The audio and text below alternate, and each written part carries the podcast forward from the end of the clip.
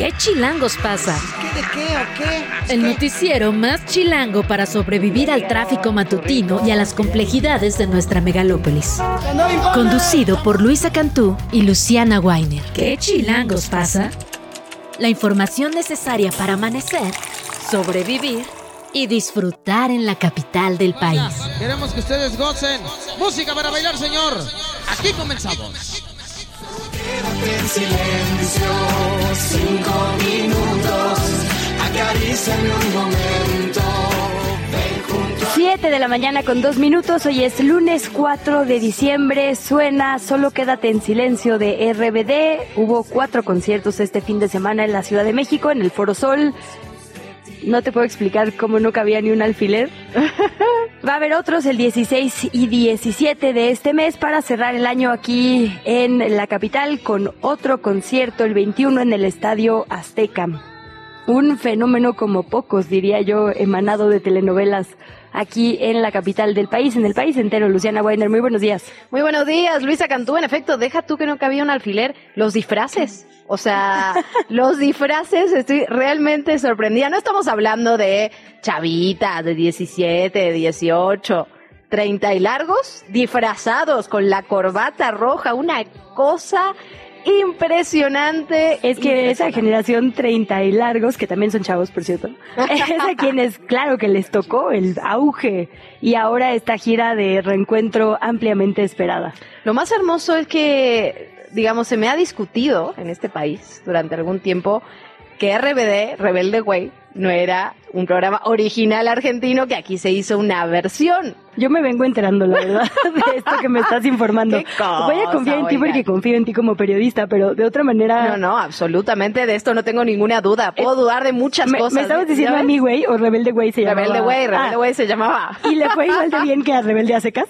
Sí, le fue muy bien, la verdad. O sea, sí, sí le fue muy bien. Estaba, ¿quién actuaba? Oye, Felipe Colombo, Luisana Lopilato. Estos eran los originales del Rebelde Way original. Que, bueno, Luisana Lopilato ahora eh, creo que ya no se dedica a la actuación, pero eh, es conocida aquí también. ¿O no? No la conozco. Luisa me mira con cara de quién sabe qué está O sea, ¿es la equivalente a Anaí o a Dulce María? ¿Quién es? O sea, en... Ah, Anaí, Anaí. Anaí. Anaí. No, Felipe no. Colombo era, ay, es que aquí no sé cuál es el equivalente de... Ya vamos a dejar de hablar de esto.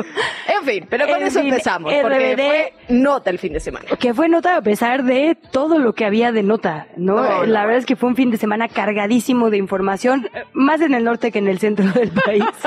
La cosa de Nuevo León se puso bárbara, ¿no? Nos fuimos a dormir el sábado con un gobernador, amanecimos con otro, con un candidato presidencial menos. El viernes, ¿no? O sea, el horas. viernes- Exacto. Sí, que yo- empecé, yo en un momento dije, ya basta, ya no quiero saber, mañana me enteraré, y bueno, el sábado tampoco nos enteramos porque seguimos con esta, qué locura, qué crisis política lo que ha ocurrido. De hecho, el día de hoy veremos, país. porque... Todavía no está claro, ¿eh? Todavía Sí. no está claro el panorama. Lo que sí, Samuel García, bueno, regresó en esta tira y afloje con el Congreso de Nuevo León para nombrar el sustituto en su licencia. Dijo que ya no va a contender por la presidencia por Movimiento Ciudadano. Eh, que se va a quedar en Nuevo León, que va a ir para el 2030, ya tienen todos planes para el 2030. Entonces, Movimiento Ciudadano no tiene candidato, no tiene candidata. Samuel García tampoco tiene gubernatura clara.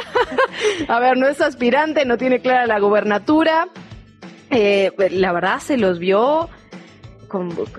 No, no sé ni qué adjetivo usar, la verdad, pero como si hubieran empezado ayer, oye. complicado. Ahorita vamos a hacer, digamos, la cronología de lo que sucedió, si usted no ha podido seguir esta telenovela, que finalmente terminó con MC sin candidato presidencial, después de todo, digamos, lo que postergaron el anuncio justo para no ir en bloque con la oposición, ahora se quedan sin alternativa temporal. Lo cierto es que de acuerdo con su propio proceso interno tienen todavía varias semanas y de acuerdo a los tiempos de pre-campaña tienen hasta enero. Entonces todavía hay oportunidad. Xochil Gálvez por ahí ya les hizo ojitos. Ay, claro. Una vez es que ahora todos, ¿no? ¿Dónde está Marcelo Ebrard? Sí. Y bueno, y ahora sí, Indira, ¿cómo crees? Indira, Perdóname, sí, no. no. ¿cómo que no ibas? Porque también está esta discusión sobre que entonces sí podrían ser tres mujeres. Incluso se barajeó por ahí en columnas el nombre de Patricia Mercado, ¿no? De la senadora. Sí, hay todo un grupo que está impulsando, digamos, ese nombre. Lo cierto es que Patricia Mercado desde el inicio dijo que no quería. Sí. Ah, habrá que ver, siempre se puede cambiar de opinión, pero ha sido muy, muy constante, muy contundente y muy coherente en decir, a mí no me interesa. Habrá que ver Qué qué bueno. pasa. El que sí le interesa parece es Dante Delgado. Eh, habrá que ver qué pasa en esa telenovela, pero ha estado muy complicado el fin de semana. Y hubo varias cosas también, ¿no? En, información política, la, la presentación de Claudia Sheinbaum de, pues, estos nombres, ¿no? No se sabe todavía qué van a hacer, posiblemente puedan pasar a ser secretarios o parte del gobierno federal si es que Claudia Sheinbaum gana la presidencia. Nombres interesantes. Sí, lo cierto es que, digamos que ha tenido varias etapas Morena como partido, digamos, de diálogos, así lo llaman, con la ciudadanía, en los que, por ejemplo, se reúnen con comunidades indígenas, con feministas, con, digamos, sectores clave de la sociedad civil para construir un proyecto. Entonces, lo que dice Claudia es, eso se hizo en una primera etapa como partido, ahora viene mi etapa, digamos, como jefa del bastón de mando, para que ciertas personas coordinen diálogos muy específicos con sociedad civil, recojamos eso y se cree, digamos, una gran plataforma. Lo que sí llamó la atención es expriistas como Alejandro Murat, expanistas como Javier Corral, voces obvias, como la de la doctora Violeta Vázquez Rojas, por ejemplo, voces contrarias a su propio actuar, como eh, Juan Ramón de la Fuente hablando de cosas que la gente decía, bueno, y cuando fuiste rector de la UNAM, ¿dónde estaba eso, no? Entonces, bastante, dio bastante que hablar esto. Eh, sin lugar a dudas. Y, y eso que comentas, ¿no? La gente que estaba arriba del escenario, también la gente que estaba abajo, ¿no? Como Alejandro Murat, que sí fue eh, muy, muy sonado, ¿no? Le preguntaron al periodista si iba a acompañar el proyecto de Claudia Sheinbaum y dijo, claro que sí, claro que lo haré. Bueno, pues te parece si comenzamos porque hay harta información. Vamos a platicar en lo local también del panorama sobre usos de suelo, agua, todo lo que tiene que ver con ordenamiento territorial, analizar esta situación de Nuevo León y varios, varios temas más.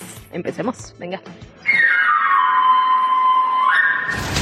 Ya lo decíamos, ya lo adelantábamos, Samuel García abandonó ya sus aspiraciones presidenciales para 2024 después de esta jornada brutal de confrontaciones con el Congreso de Nuevo León sobre quién se quedaría como el gobernador interino. Recordemos que Samuel proponía dejar a su secretario de gobierno, Javier Navarro, pero el Congreso, con los votos de priistas y panistas, porque no se tiene mayoría, designó al vicefiscal a Luis Enrique Orozco. Hay que decirlo, la Constitución mandata que quien busca la presidencia no puede tener ciertos cargos, entre ellos el de gobernador, al menos seis meses antes de la contienda. Samuel, por su parte, negó que en este momento haya dos gobernadores, porque todavía hay, digamos, una discusión activa sobre qué va a pasar con la gubernatura de Nuevo León si es que él puede renunciar a la licencia que ya le había sido otorgada o si esto tiene que pasar por el Congreso. Escuchamos a Samuel, seguimos platicando. A último minuto, la máxima instancia no cerró la puerta. En ese momento decidí regresar a Nuevo León.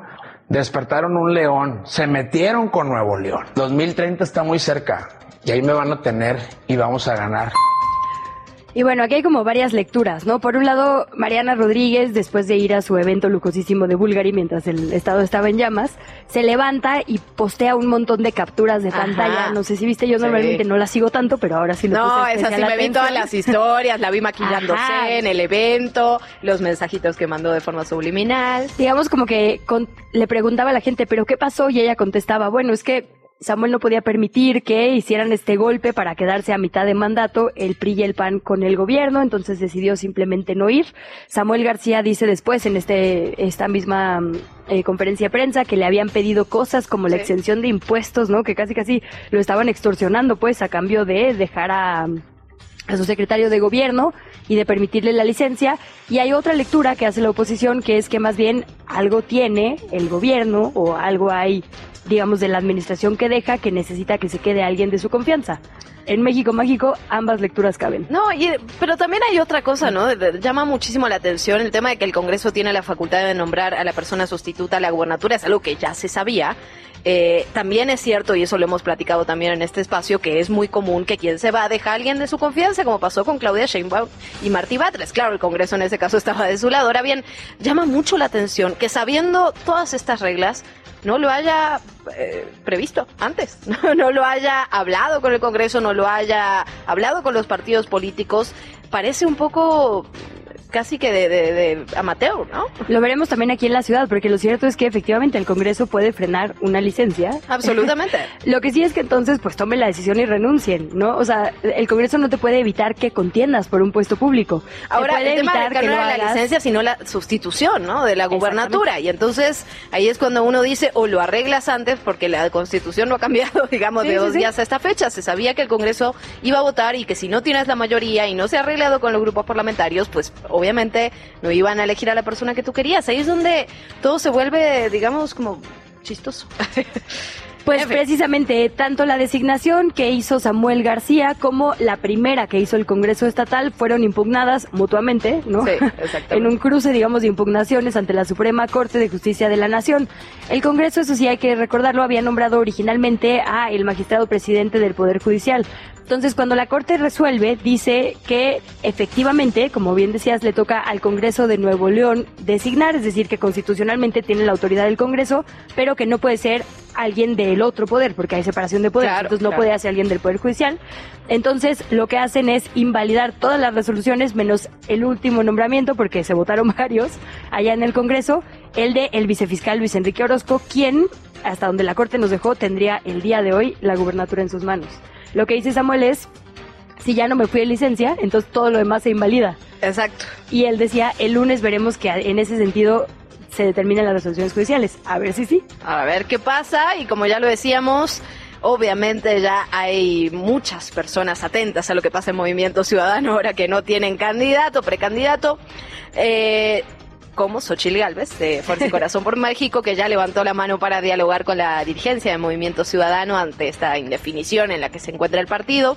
Destacó que tiene muy buena relación con el coordinador nacional, con Dante Delgado, con quien coinciden que el enemigo a vencer es el gobierno de Morena. Escuchamos a Gálvez es la visión que tiene MC.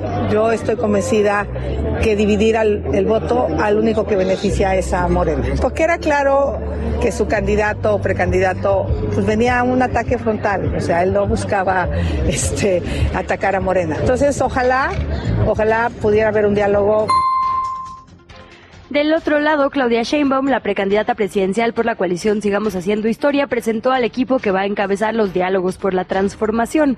Entre los integrantes, como ya decíamos, estaban Arturo Saldívar, ninguna sorpresa, Violeta Vázquez Rojas, Juan Ramón de la Fuente, Javier Corral, Omar García Harfush, el doctor Lorenzo Meyer, entre varios otros nombres. Sheinbaum explicó que la función de este equipo va a ser coordinar la conversación con la sociedad civil y mesas de trabajo para construir el programa de gobierno si es que gana la presidencia de la República 2024-2030. Estas mesas comienzan ya la próxima semana. La voz de Claudia Sheinbaum.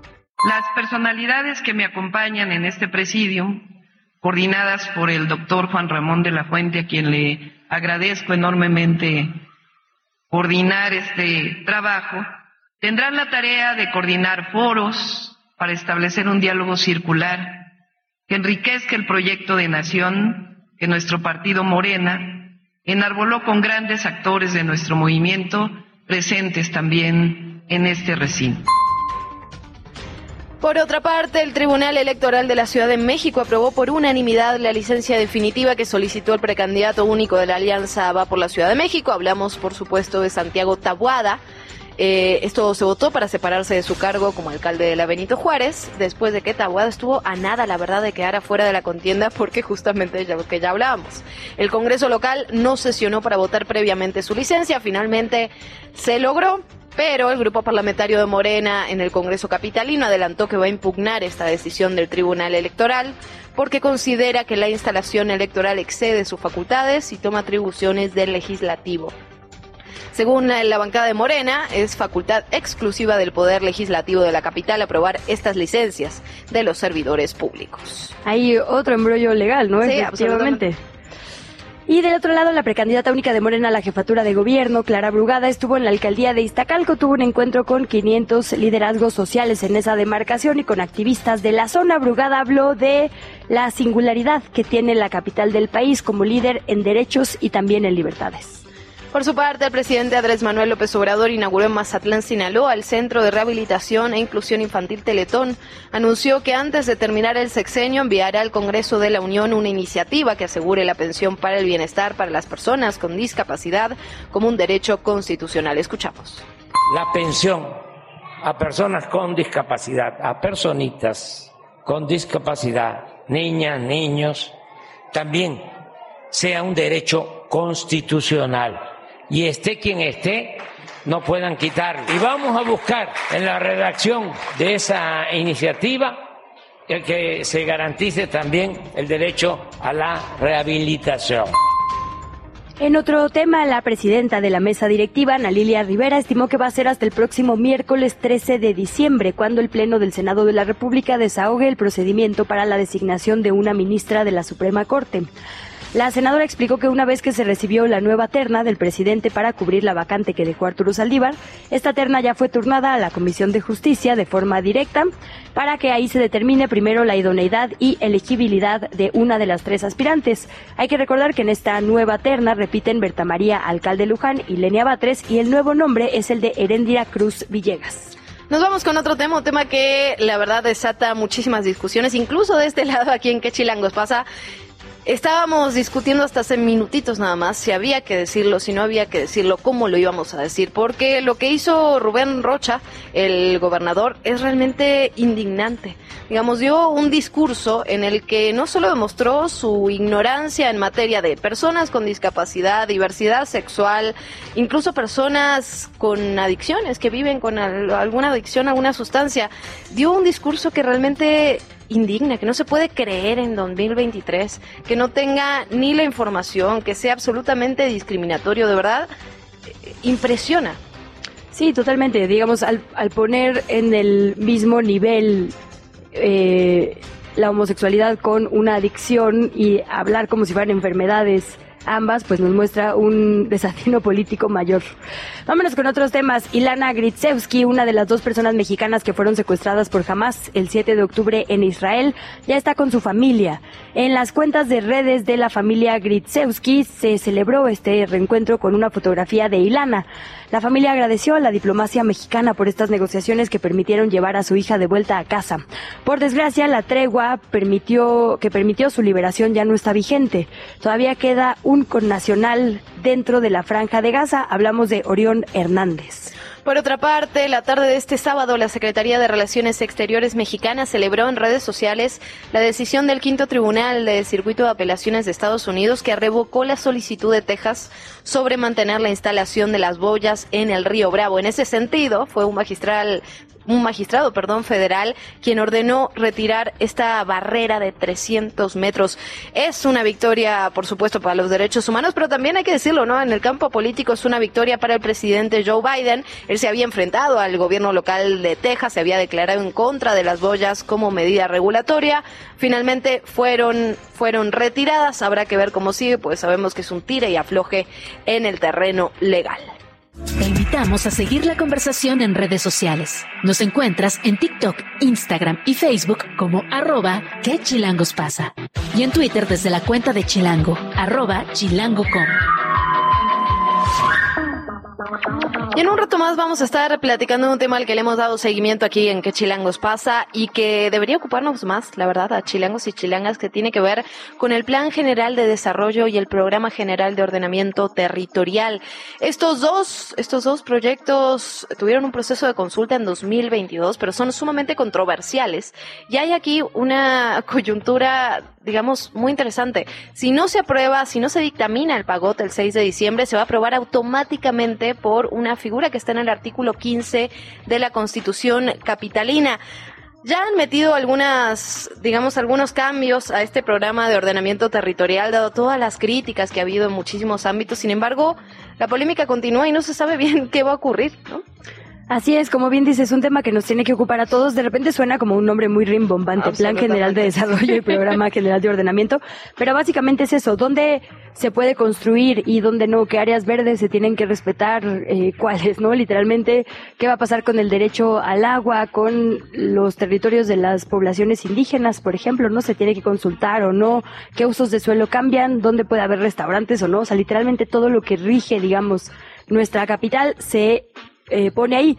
Digo, son cosas tan básicas como, por ejemplo, Hace poco hubo una disputa en el edificio al lado del mío, somos una pequeña comunidad bastante chismosa, porque una vecina quería construir sobre el patio un departamento y ella decía es que en el plan de ordenamiento dice que ahí hay espacio de construcción. Bueno, lo consultaron los vecinos y resulta que no. Y así es como se gana una pequeña disputa vecinal. Digamos que para esas cosas sirve conocer bien el plan. Literalmente ahí dice todo, es como un mapa, digamos, a lo que se puede y no se puede en la ciudad. Así que bueno, vamos a estar platicando de eso en unos minutos más. Mientras tanto, recibimos comentarios, sugerencias, cariños, buena onda. Pensé que ibas a decir otra vez desayunos y yo, ya ríndete. Por favor, sí, desayunos también, oye. Los desayunos los recibimos en Parque Lira 156, pero el resto de las cosas. Ahora sí que las recibimos en nuestras redes sociales, arroba que chilangos pasa. Estamos en TikTok, en Instagram, eh, en Facebook y por otro lado en Twitter o X. Estamos como arroba radio ahí escríbanos todos, siempre críticas constructivas, no sean así. Recién nos ponían, de hecho, un, un Twitter el que decía que eh, justamente lo RBD, que nos imaginaba en el concierto ya con todas nuestras ropas, sí, pero no, no. Somos de otro tipo de conciertos, quizá. pero ni tan chavos ni tan chida. Exactamente, pero hubo gente que sí lo hizo, que sí estuvo ahí, lo cual nos da muchísima alegría. Luisa Cantú. La entrevista. ¿Ya estás grabando?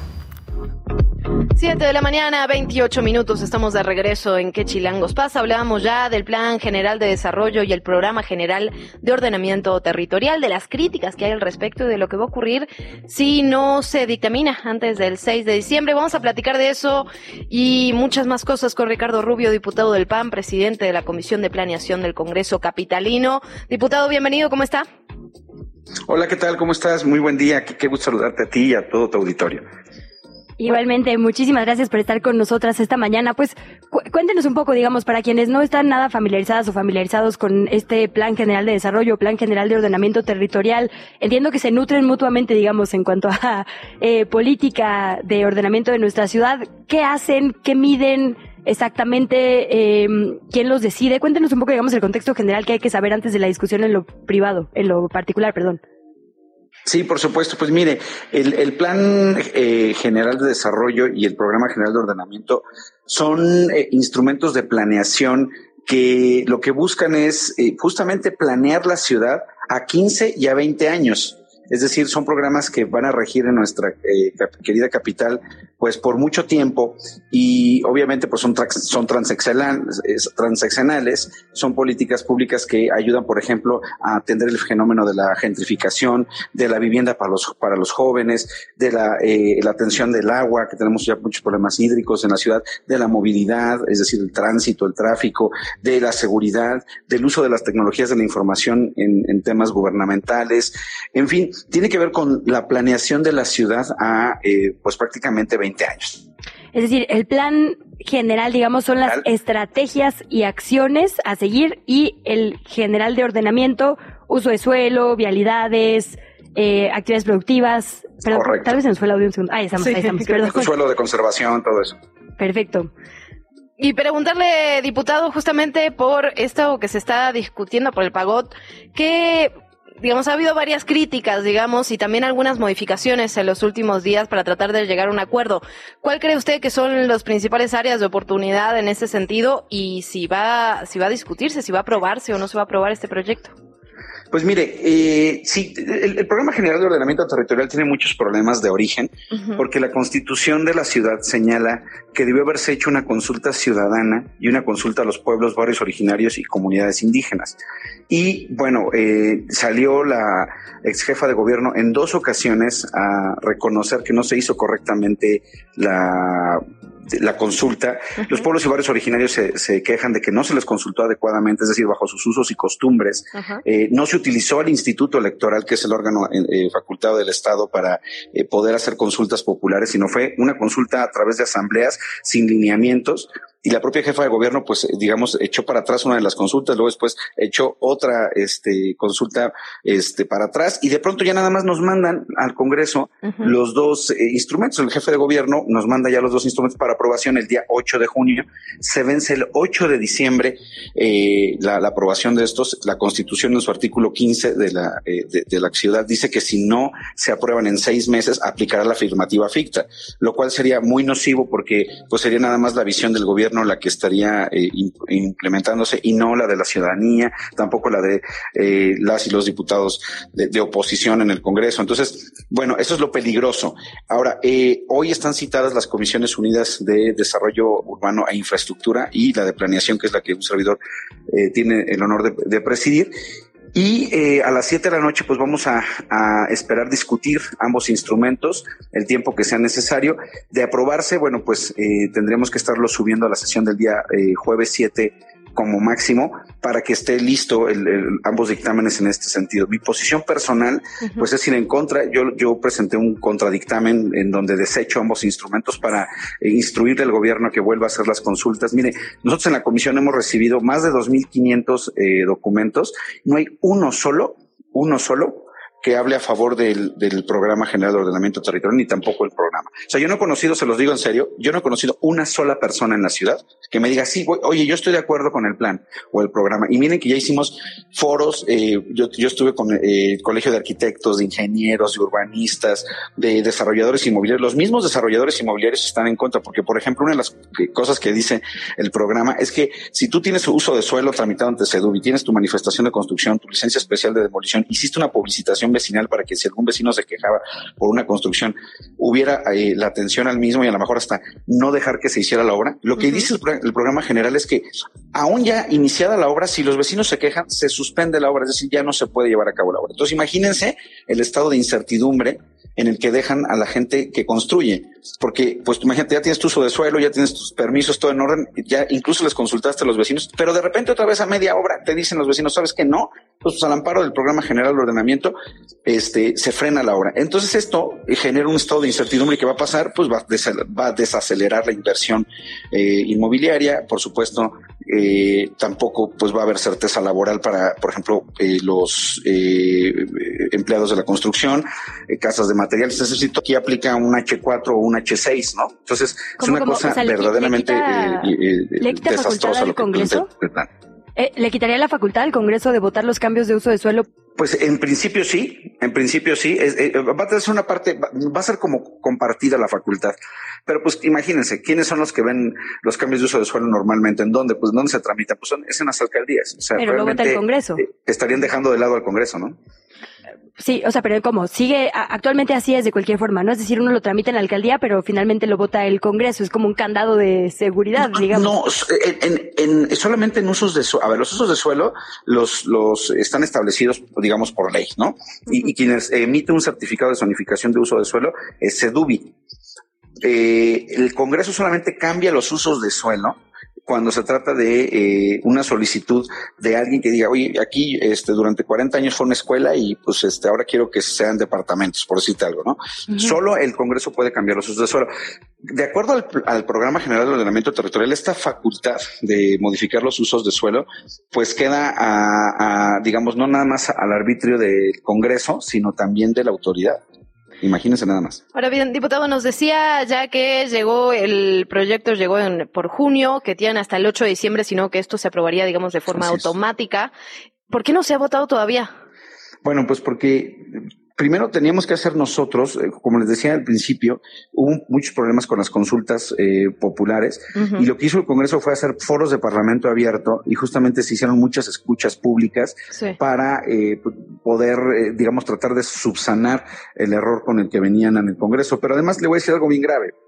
Desgraciadamente, este programa y este plan, aunque se aprobaran por afirmativa ficta o los aprobáramos nosotros en el Congreso, se van a ir para abajo, porque la Constitución en su, en su artículo decimoquinto transitorio, Constitución de la Ciudad, dice que ambos instrumentos debieron de aprobarse a más tardar en 2022. O sea, ni como no reformamos la Constitución, pues entonces ya están en default, o sea, son inconstitucionales sí o sí. Entonces cualquiera con dos dedos de frente que vaya y presente un amparo eh, va a tumbar ambos instrumentos. Es decir, son eh, eh, productos que van a nacer muertos, ¿no? ¿El PAN presentaría, digamos, este amparo? Si, si es que se llega a aprobar. Perdóneme. ¿El PAN presentaría este amparo, digamos, si se llega a aprobar? Por supuesto, por supuesto. Yo, nosotros hemos manifestado nuestra posición en contra y vamos a poner a disposición un formato de amparo en nuestras plataformas para que cualquier ciudadano lo pueda impugnar. Diputado, ¿cada cuánto entonces se tienen que renovar estos programas? Y también preguntarle por el otro tema eh, del general, digamos, de ordenamiento territorial, que son las vialidades. ¿Hay algún cambio sustancial, digamos, que, que esté contemplado en este particularmente? Fíjese, ese es uno de los problemas, no hay ningún cambio sustancial. Es, increíble que un, instrumento que plantea ser eh, progresivo a 20 años o a 15 años y, no se plantea. Le quiero decir, el, el, Plan General de Desarrollo es Plan General de, de Desarrollo 2020-2040 y el Programa General de Ordenamiento Territorial es 2000. 20-2015. Eh, Dice la Constitución que deberá estarse eh, observando o, eh, si necesita modificaciones o no cada cinco años. Entonces, cada cinco años este, tendríamos que hacer la consulta pública, revisarlo, mandar un proyecto al Congreso y todo el proceso original para su creación. ¿Qué hay sobre agua y, por ejemplo, áreas naturales protegidas? ¿Se contempla algún cambio? Nos decía, es para 2020 a 25. ¿Hay algún cambio en esta materia? ¿Algún área verde, por ejemplo, que se plantee modificar? Bueno, en esa parte no. Afortunadamente, el primer proyecto que fue rechazado por la ciudadanía eh, decía que, ah, bueno, lo que pasa es que la Constitución habla de tres tipos de usos de suelo. El suelo de, conservación, el suelo eh, urbano, que es lo que hay actualmente, y uno más que es el suelo, el uso de suelo rural. Pero el uso de suelo rural, lo que decía el proyecto es que podía, podía construirse en zonas naturales protegidas. Por ejemplo, no sé, la idea era poner una, una especie de chocita para guardar ahí este, la podadora o cosas así, pero imagínense, luego al amparo del uso de suelo rural, lo que decían los pueblos y barrios, pues al rato ya nos van a aplicar la norma 26, como, como sucedió en noventa y tantos, y nos van a aventar, este, en 2006, perdón, y nos van a aventar este, edificios en zonas de conservación. Entonces, el Programa General de Ordenamiento Territorial, el, perdón, el, sí, el Programa General de Ordenamiento Territorial no lo contempla, nada más contempla uso de, de, suelo, este, digamos, de conservación, el uso rural. En materia hídrica, el problema que tenemos es que no habla nada ni tampoco de vialidades. O sea, no, no dice, yo, yo no puedo creer que no, no venga nada de, de estos este, sistemas de captación de agua pluvial eh, que, que, bien nos vendrían a todos las y los capitalinos, pues para tener, eh, digamos, no tendría esos problemas tan graves que tenemos de agua en, muchas de las alcaldías y nuevas eh, colonias en donde no teníamos estos problemas. Entonces, es, es inaudito que no hable el, el programa, eh, perdón, el plan nada de, de, temas de captación de agua pluvial ni cómo se va a resolver.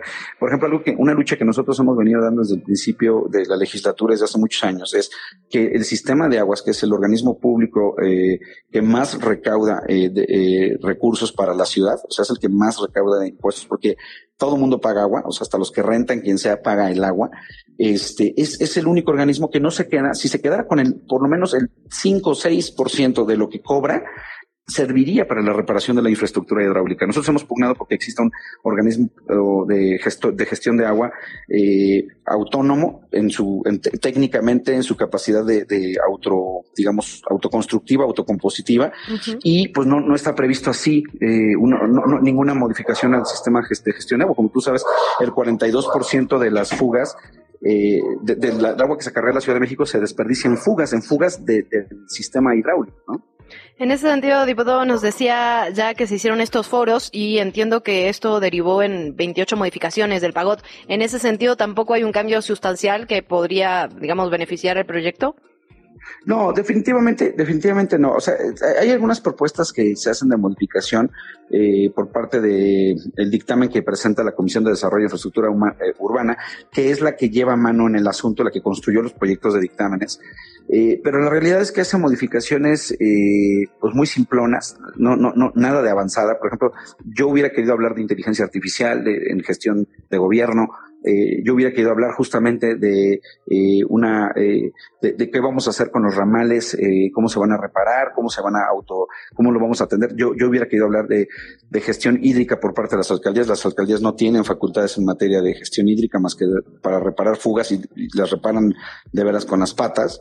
Este, entonces, pero no, no, no habla nada de, de, cómo, eh, vaya, no, no podemos pensar que en 5 o 10 años eh, estemos hablando de cosas dogmáticas de las que están hablando el, el plan y el programa. Si tú revisas el plan y programa, te vas a dar cuenta que habla de puras cosas del bienestar y, y de la cuarta transformación. Y, o sea, imagínate eh, estar lidiando con esta cantaleta 20 años, ¿no?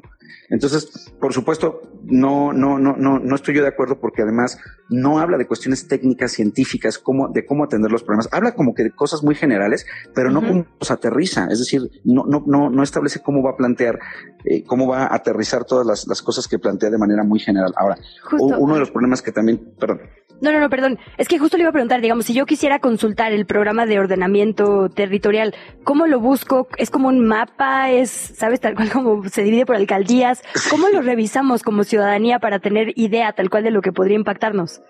Sí, aparte de que es muy complejo encontrarlo porque no está tan fácil, solamente está publicado en la Gaceta del Congreso.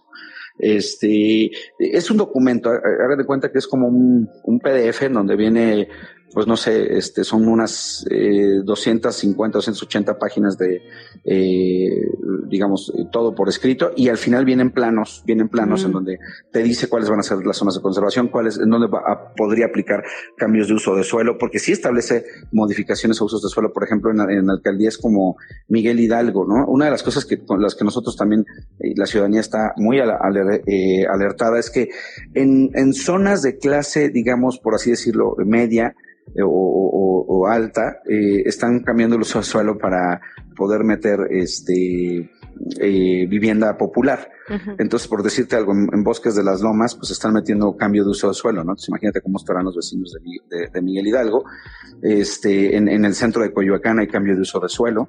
¿No? Y entonces, todo esto al amparo de, de, según ellos, igualar este, las desigualdades sociales que existen y demás, pero eh, todo eso se tiene que hacer con un consenso. nosotros no estamos en contra, a ver, yo, yo quiero ser muy claro, no estamos en contra de que exista un, un, programa general de ordenamiento territorial, se necesita, igual que un plan, pero no lo podemos hacer de manera desordenada, tiene que ser consensuada con las, los vecinos, porque pues les va a cambiar la vida, o sea, la gente que está viviendo ahí les, les va a cambiar literalmente la vida, porque el cambio de uso de suelo te va a implicar que el día de mañana tengas un edificio de tres, cuatro pisos al lado que te va a generar en cantidad de problemas.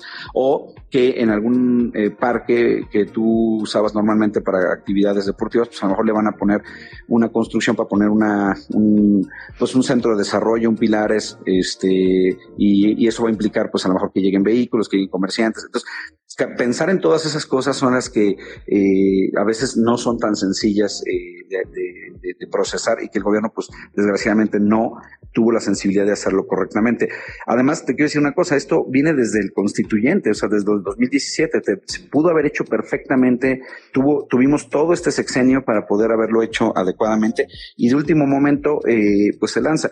Yo creo que es un error, sinceramente hablando de la parte política, creo que es un error de cálculo político porque Miren ustedes, si por alguna razón eh, se va afirmativa ficta, pues el costo político lo va a asumir el gobierno. Si, si lo aprueban en el Congreso, nos planchan, digamos, porque nada más se necesita con mayoría simple aprobar estos eh, dos instrumentos, pues el que los que van a asumir el costo van a ser las, los diputados del Grupo Parlamentario Morena.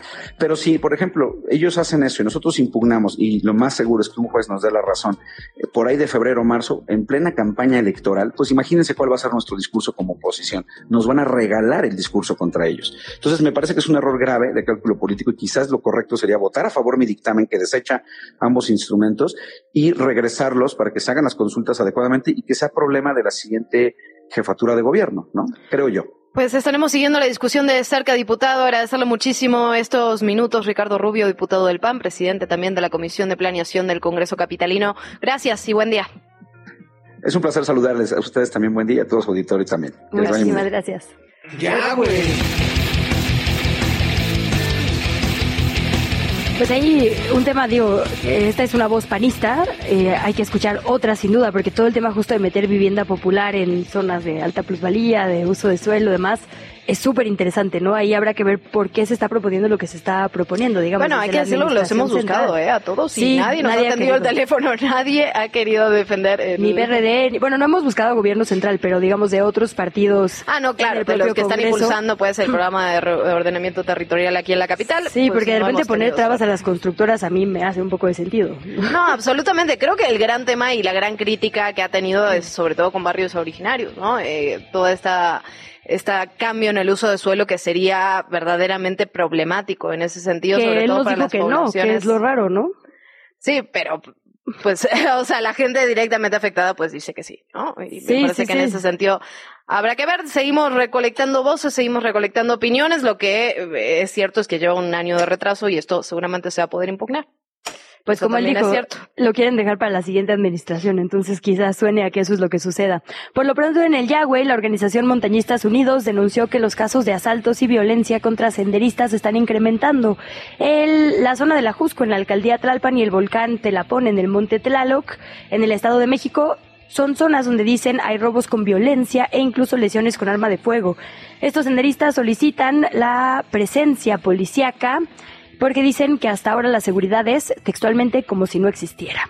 Por otra parte, la Secretaría de Medio Ambiente informó que los basureros clandestinos aquí en la capital generan al día 228 toneladas de desechos. Hay al menos 895 basureros de este tipo clandestinos.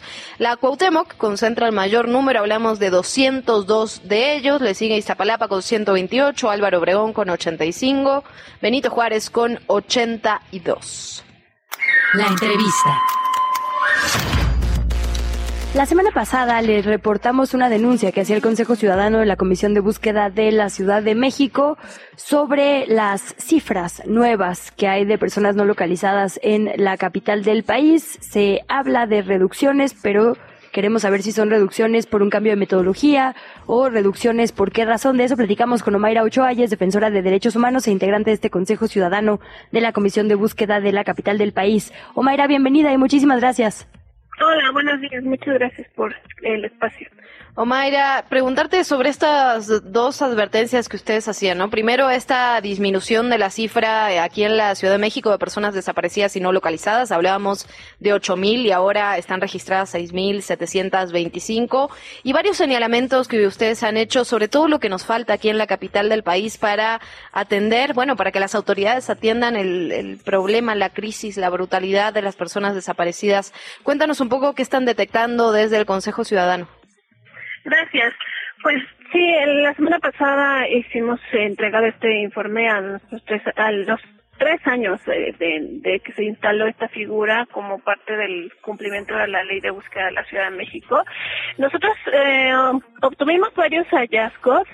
Eh, primero me gustaría aclarar que, eh, pues hay, digamos que hay una serie de problemas alrededor de las cifras, precisamente porque pues no existe un registro en la Ciudad de México, un registro local que permita dar cuenta con certeza del número de desapariciones de, de, desapariciones y de personas localizadas, ¿no? O sea, no, no tenemos en realidad certeza. La información que tenemos, pues, es la información que emana del Registro Nacional de Personas Desaparecidas y que, pues, en teoría, ese registro tiene que estarse actualizando con información que el propio gobierno de la ciudad le comparte a la Comisión Nacional de Búsqueda, que es la instancia responsable de la actualización del Registro Nacional, ¿no?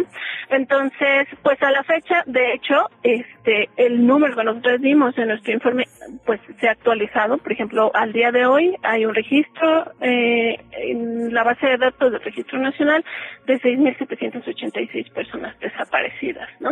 Entonces, digamos que justamente porque no existe una metodología de eh, pues de generar estadística eh, de manera oficial alrededor de las desapariciones es que no podemos dar cuenta de un número real certero que pueda darnos una idea de la dimensión o de, la gravedad de las desapariciones en la Ciudad de México, ¿no? Entonces, eso pues evidentemente es una responsabilidad eh, pues de las autoridades, tanto a nivel local como a nivel federal, ¿no? O sea, la actualización de estos registros pues es responsabilidad de las autoridades y al final de cuentas pues también que no exista un registro local, pues también es parte de sus responsabilidades y es parte de las anotaciones que nosotros hicimos en la presentación de nuestro informe. Otro elemento importante que nosotros destacamos en el informe es que, pues, que no exista un registro local y eh, es el digamos que parte de la problemática de que no exista una política pública integral de atención a las desapariciones no esta política pública eh, debería incluir acciones de prevención no debería incluir políticas de combate criminal no de inteligencia criminal que pueda que eh, que con base en información de la detección de los puntos puntos rojos, ¿no? Este, de, de las dinámicas de las desapariciones, ¿no? De si existe una relación entre las desapariciones y las presencias de los grupos o redes criminales en la Ciudad de México, ¿no? Este, eh, también, pues, esta política integral debería incluir una perspectiva de género, especialmente en una ciudad como la de México, que es, está considerada como, como un espacio de, de captación, tránsito y destino para las redes de trata. Omaira, déjame hacerte una pregunta, porque ha habido muchas... ¿Se escucha? Sí, adelante. Ah, perdóname. Eh, preguntarte, ha habido muchas denuncias por parte de colectivos de búsqueda en el resto de los estados de esta, digamos, con este nuevo censo, esta nueva propuesta del Ejecutivo por parte de hacer un nuevo censo de personas desaparecidas, de funcionarios que llegaban directamente a la casa de las familias, que hacían preguntas que en muchos casos incomodaban, la verdad, a las familias con personas desaparecidas.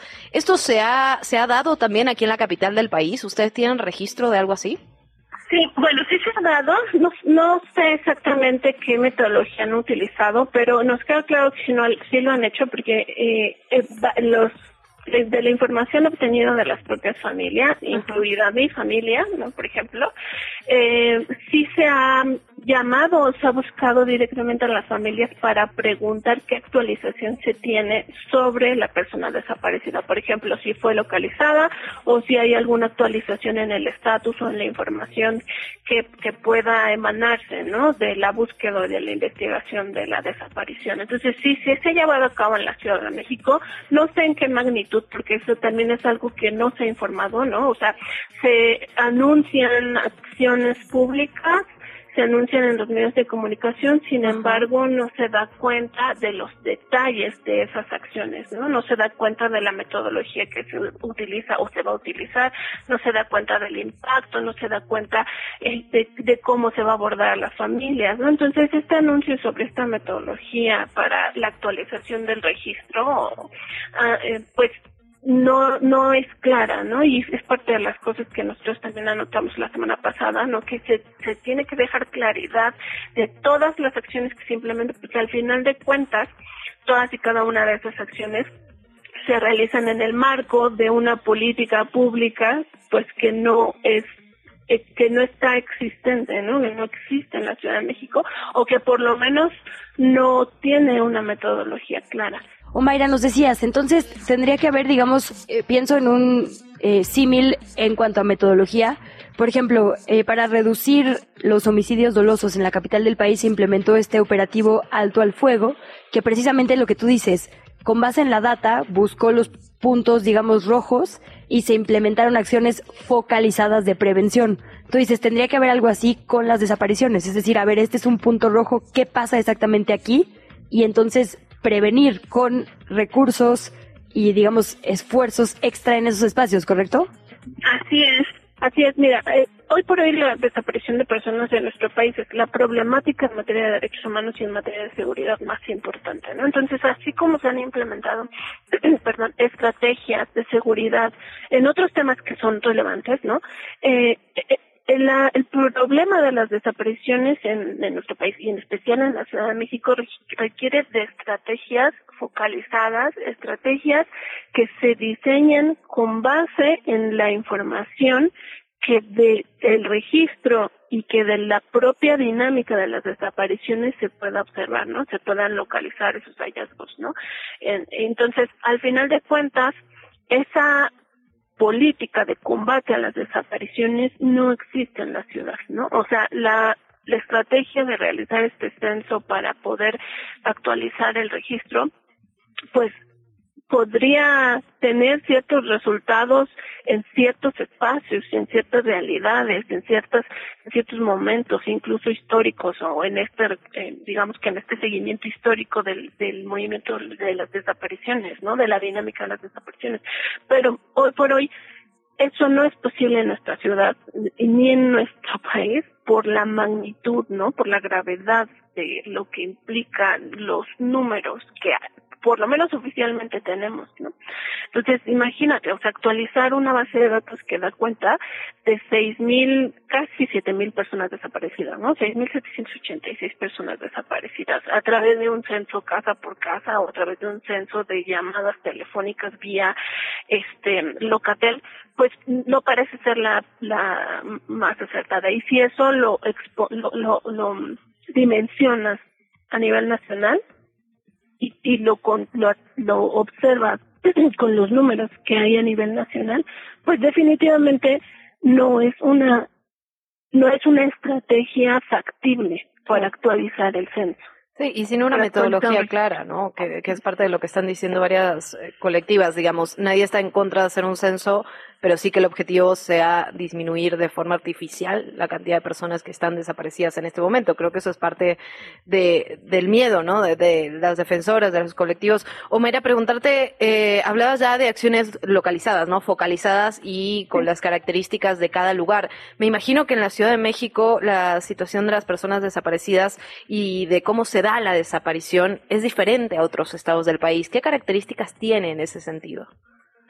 Sí, las dinámicas, de o sea, lo que nosotros podemos observar con base en la información que emana de las familias, ¿no? Y con base en la información que podemos obtener también de las fuentes oficiales, es que, eh, bueno, el, el, el fenómeno de las desapariciones en la ciudad es multifactorial y también tiene diversas eh, diversos grados de afectación y también tiene de diversas este, causas, ¿no? O sea, no no podemos focalizarlos en, en, en, un fenómeno en particular como puede suceder en otras entidades o en otras regiones del país, ¿no? En la ciudad es multicausal y es multifactorial. O sea, claro, existen dinámicas, o sea, las desapariciones están asociadas a dinámicas de la delincuencia organizada o de las redes criminales, sí, eso es real en la ciudad. Y quien no acepte que, eh, que en la ciudad eh, existen, están trabajando estas redes criminales, pues es porque no conoce la realidad de la ciudad, ¿no? Esa es uno, una de las causas. Otra de las causas, bueno, y entre esas causas también se incluyen las desapariciones de mujeres asociadas a las redes criminales que entre sus negocios más importantes se encuentran la trata con distintos fines, ¿no? Entre ellos los fines de explotación sexual, pero no son los únicos, ¿no? Están otros también asociados. Hay mendicidad, este, trabajos forzados, este, incluso matrimonios forzados, etcétera. Pero están ahí. Las redes criminales asociadas a la trata están, están en la ciudad y, y, y justamente observar las desapariciones de mujeres con perspectiva de género es reconocer que existe esta dinámica y que las, eh, las víctimas o las personas que principalmente están siendo afectadas por esta dinámica son las mujeres y las niñas, ¿no? Las mujeres jóvenes y las niñas. O eh, justo preguntarte, digamos, ustedes que tienen detectado este mapeo de problemas, ¿cómo lo aterrizamos a territorio para hacer una estrategia integral? Digamos, hay zonas, eh, imagino, no sé, por ejemplo, más rurales, donde quizá haya más oportunidad, lo, lo, digo, digamos, por los recientes hechos justo de hallazgos de camionetas con ciertos logos o incluso de comisos, ¿no?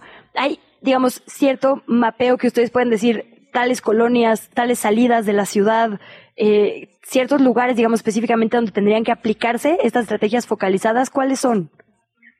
Sí, bueno, nosotras eh, con base en la información que pudimos obtener de tanto del registro nacional como de la información que nosotros vemos de la ciudad es que la, una de las algunas de las zonas más afectadas son la delegación, bueno, la alcaldía Iztapalapa, la alcaldía Gustavo Madero, la alcaldía Cuauhtémoc, Álvaro Obregón, Azcapotzalco y Venustiano Carranza, ¿no?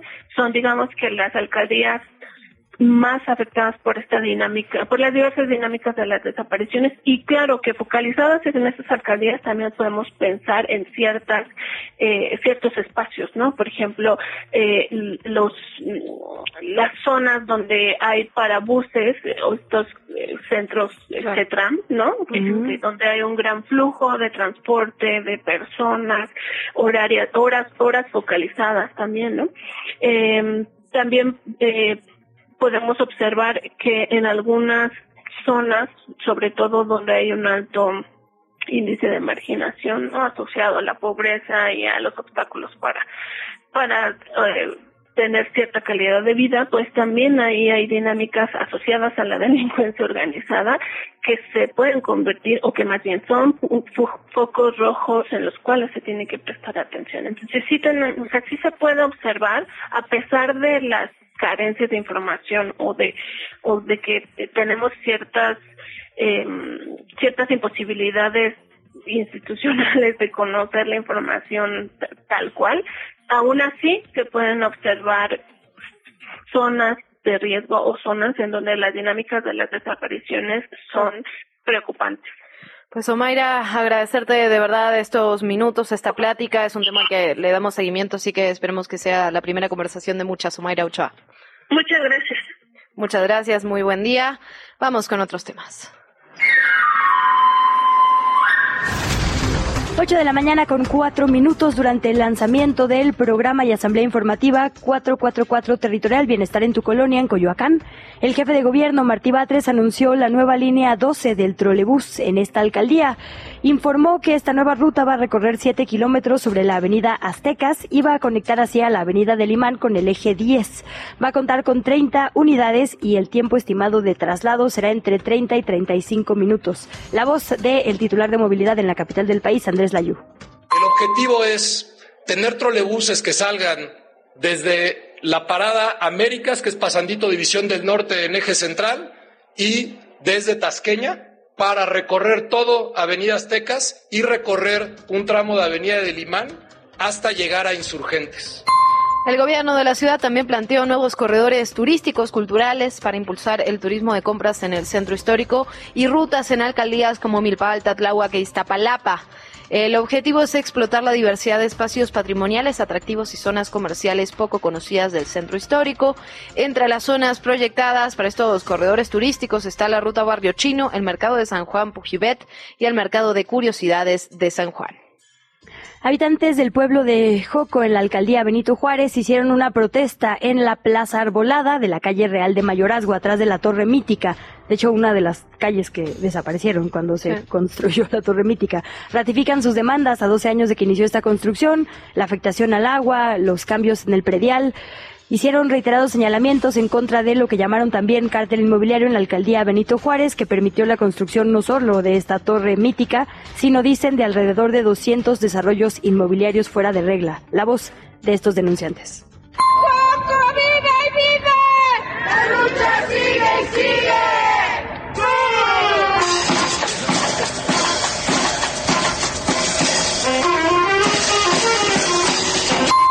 En otros temas, el INE acaba de aprobar la utilización de casillas electrónicas en la Ciudad de México y en Nuevo León para las elecciones de 2024. Este acuerdo avalado por el Consejo General indica que en la elección para la jefatura de gobierno capitalina se van a instalar tres urnas electrónicas en 44 casillas especiales. Ahí podrán votar más de mil ciudadanos. Estas urnas fueron desarrolladas por el INE y verificadas por el Instituto Politécnico Nacional, que esto es un ente auditor externo.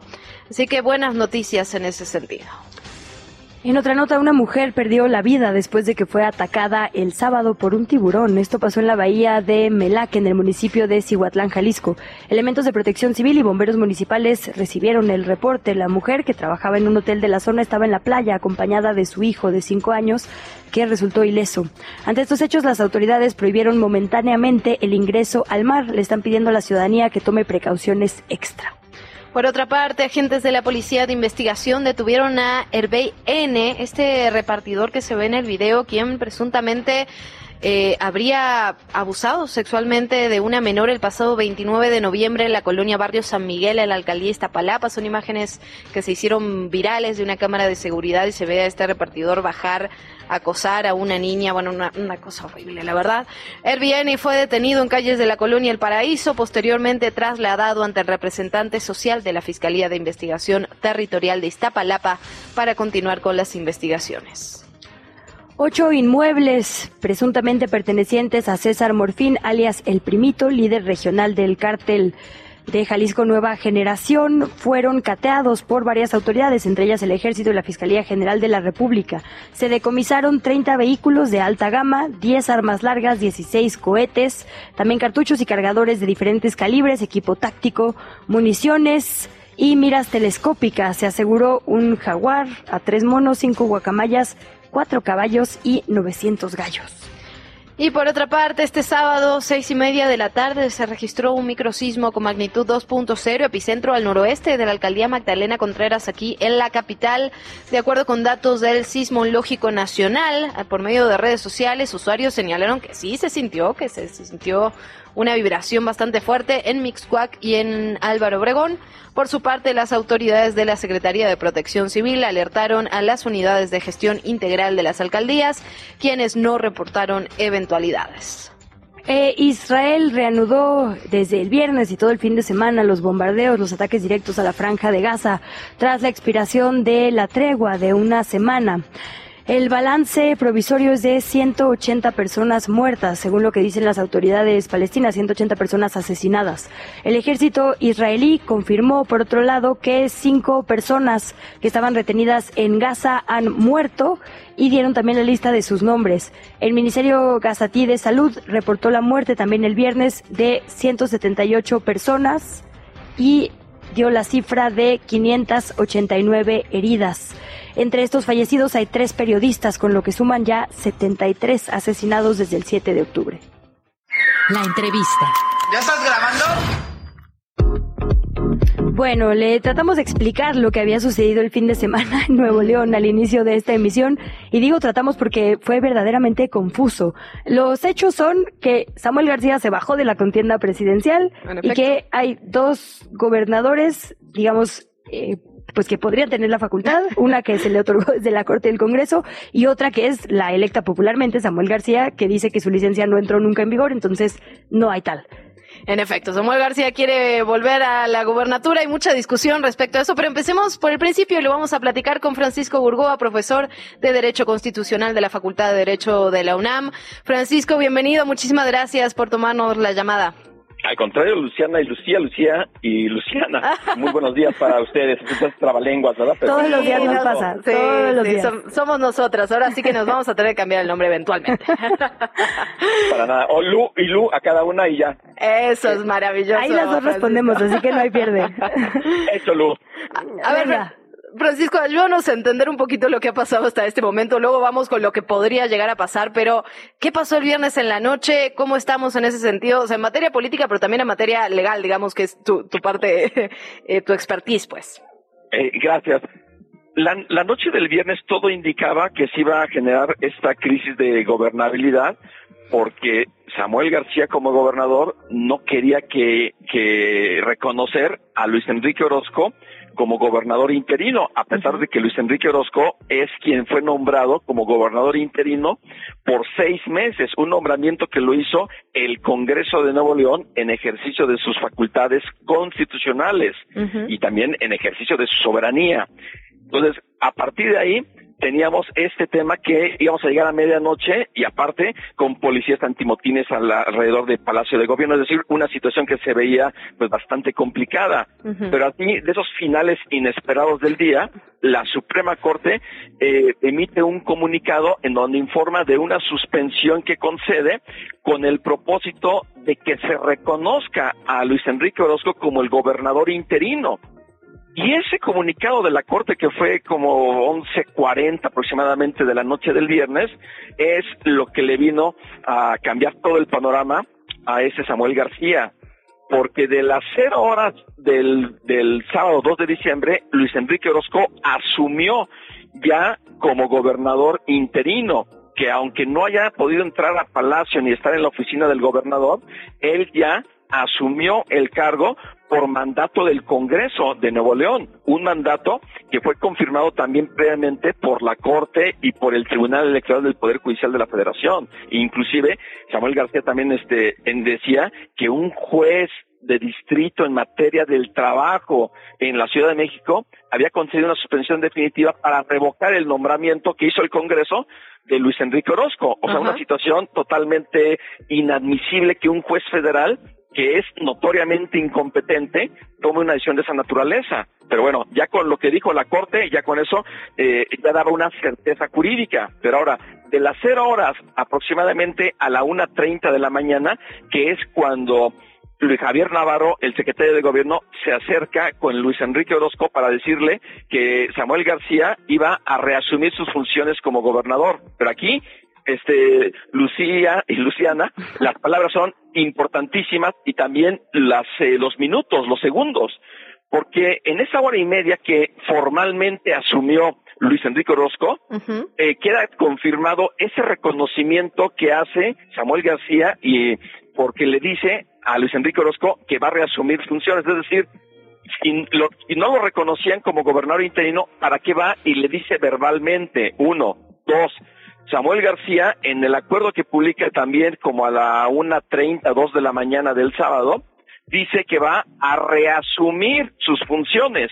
Pero a ver, si el acuerdo él lo firmó aparentemente el primero de diciembre él era gobernador. Para el 2 de diciembre, ok, ya no lo era. Pero entonces, si efectivamente él reconoce que ya no era gobernador, entonces sí, reasume sus funciones. De lo contrario, tendría que haber dicho, yo continuaré con mis funciones, considerando que fue echado el primero de diciembre aún como gobernador. O sea, la licencia ya estaba en curso, digamos. Exactamente. Y si ya está en curso, Samuel García es un ciudadano sin cargo público, porque tiene la licencia efectiva que le concedió el Congreso. Y por lo tanto, no puede disponer del periódico oficial, ni de, ni, ni de nada. Y ese, ese acuerdo que publicó en la madrugada del sábado y también en la tarde del sábado 2 de diciembre son inválidos precisamente porque él no tenía esa legitimidad para poder ejercer esas funciones. Justo, ayúdanos a poner, digamos, en su lugar efectivamente facultades. Si le toca al Congreso poner al gobernador interino, bueno, gobernador en su caso no hay más, tiene algunos candados, es decir, se discutió mucho incluso entre ministros y ministras el tema de debe ser alguien de Movimiento Ciudadano, debe ser alguien afín al gobernador o puede ser quien se le dé la gana al Congreso, lo cual sí pasaría, digamos, a mi juicio personal, un poco encima de la votación popular. Preguntarte eso por un lado. Y dos, lo que dices de las facultades de Samuel. Cuando un gobernador está en licencia, puede cuando quiera decir, bueno, regreso, es decir, efectivamente ya no habrá controversia porque tiene facultad de regresar cuando quiera o también hay candados. Eh, ok, bueno, voy este, a los dos puntos. Por favor, por orden. Sí, sí Ludos por acá, exacto, cambio. Ok, okay. Ludos, perfecto. Mira, aquí, aquí el punto que se ha discutido mucho y sobre todo porque fue el tema que puso sobre la mesa Samuel García, es que dice, a ver, votaron por mí 786 mil ciudadanos y por el Congreso, ¿qué? ¿No votaron nadie? Al contrario, los diputados y diputadas del Congreso de Nuevo León tuvieron más votos que Samuel, 1.2 millones. O sea, nada más cuentan los votos que tiene Samuel y no cuentan los votos que tienen los diputados. O sea, estamos mal. Los dos poderes tienen legitimación democrática popular directa, los dos. No puede venir decir Samuel García que forzosamente la ciudadanía votó por un proyecto político, pero a ver, les preguntamos a la ciudadanía de Nuevo León si votaron por Samuel García o votaron por el proyecto político de Movimiento Ciudadano. Yo ahí es, es una pregunta. Ahora, en el caso de los diputados, la ciudadanía de Nuevo León también decidió darle la mayoría a la oposición del gobernador, es decir, al PRI al PAN, y también se debe de respetar. La Constitución de Nuevo León en ningún lado dice, ni la Constitución federal, ni ninguna constitución de ninguna entidad federativa dice que en el caso de que el gobernador constitucional solicite licencia, el Congreso tendrá que nombrar a una persona del mismo partido político que, del que proviene ese gobernador o gobernadora. En ningún momento lo dice. Y es más, tenemos un antecedente de una situación parecida, que es cuando falleció Marta Erika Alonso, la gobernadora de Puebla. Era del PAN. Y el Congreso nombró a alguien del PRI. O sea, ¿ahí qué pasó? O sea, el Congreso no está obligado, y tan no está obligado que el Tribunal Electoral del Poder Judicial de la Federación dijo que confirma la facultad constitucional del Congreso para nombrar a la persona que sea la gobernadora eh, interina. O sea, lo confirma y también dice el Tribunal Electoral que se tiene que llevar a cabo por un consenso y obviamente tiene que ser por un consenso. ¿Por qué un consenso? Porque se requiere una mayoría absoluta. Y un tribunal electoral, ni la Corte, ni nadie puede obligar a que un órgano colegiado, como es la Cámara de Diputados de Nuevo León, el Congreso, nombre a un gobernador por unanimidad. O sea, ni la Corte se ha atrevido a tanto hacia la Cámara de Diputados o hacia el Senado de la República, porque eso no tiene cabida en una democracia. No se puede garantizar una unanimidad. Entonces, el Congreso de Nuevo León hizo el nombramiento en ejercicio de sus facultades, que Samuel García no tuvo la estatura política para llevar a cabo un diálogo para llegar a un acuerdo político, eso es diferente, porque Samuel García quería forzosamente que sí o sí tiene que ser alguien de movimiento ciudadano, alguien que me garantice, pues no sé si que le garantice impunidad o que no le vayan a buscar nada, pero esto no es admisible.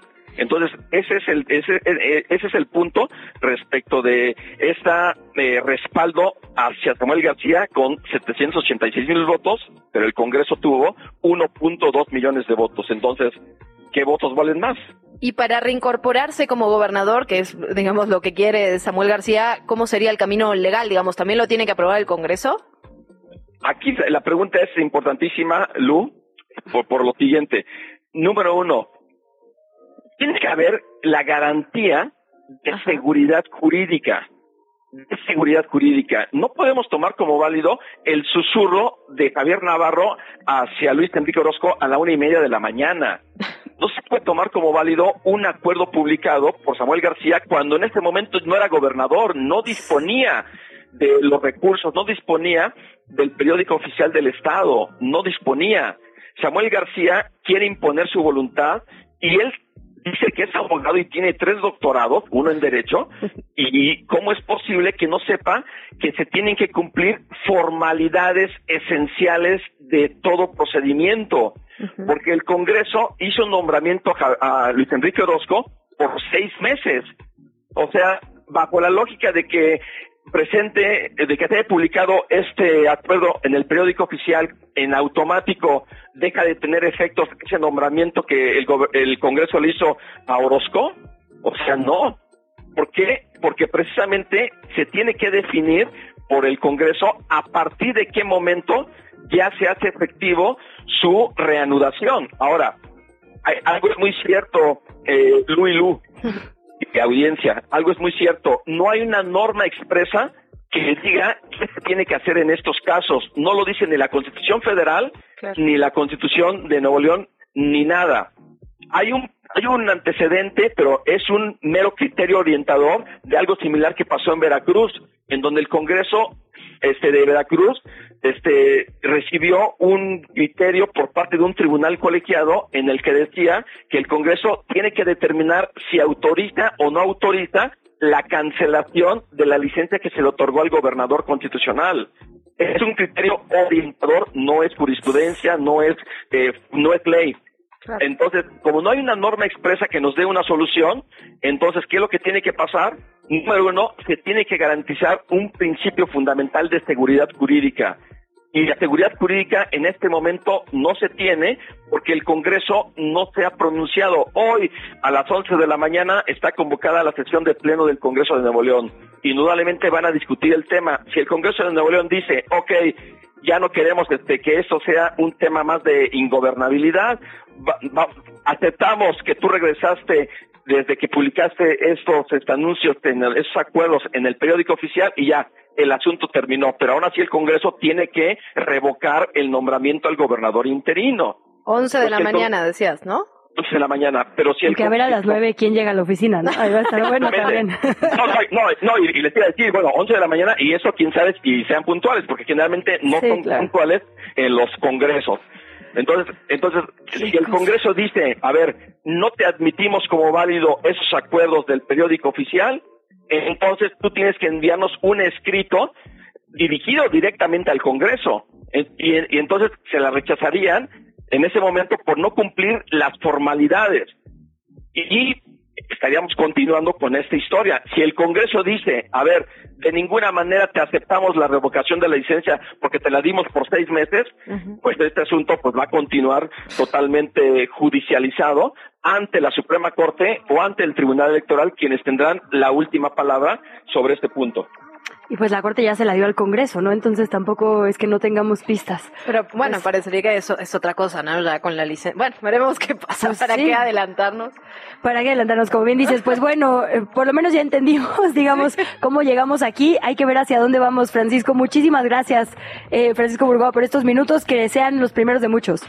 Con todo gusto, Luciana Lucía, y un, un gustazo de verdad estar en Radio con ustedes. Muchísimas gracias, Francisco. Un abrazo. ¿Qué chilangos pasa? En los medios y en las redes sociales.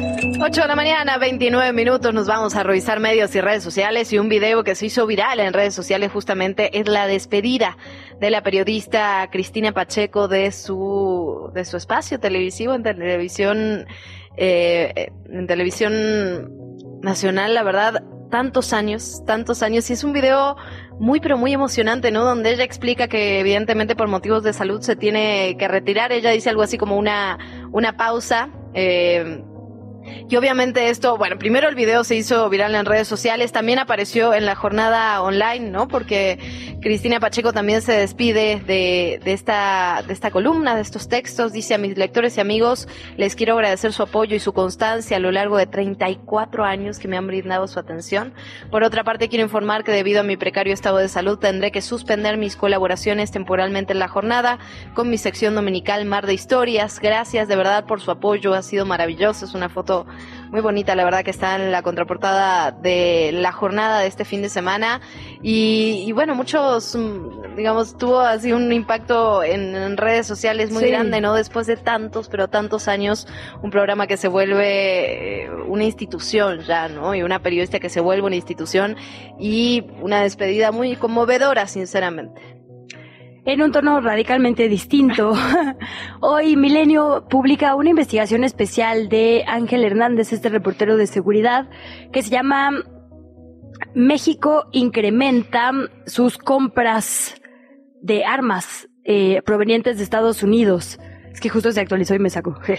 Sí, México incrementa compras de armas provenientes de Estados Unidos. La compra de armas y municiones a Estados Unidos para las Fuerzas Armadas de México se disparó este año, según un análisis sobre las ventas legales que hace el Congreso de Norteamérica sobre América Latina. Y lo que dice Ángel en Milenio es, en los primeros ocho meses de 2023, México compró 60 millones de dólares en armas de fuego, municiones, piezas y explosivos a los Estados Unidos, más de el doble de cada uno de los dos años anteriores. Este es un reportaje. Y otro que trae Milenio y que tuvo este fin de semana, sobre todo en televisión, tenía que ver justo con el cambio de estrategia eh, de detenciones en los como generadores de violencias. Entonces se conecta. Este 2023 estamos comprando más armas para las Fuerzas Armadas y este 2023 también hubo un cambio de paradigma, de decirse, por lo menos narrativamente, vamos a atender las causas como, digamos, estrategia medular del combate a la inseguridad.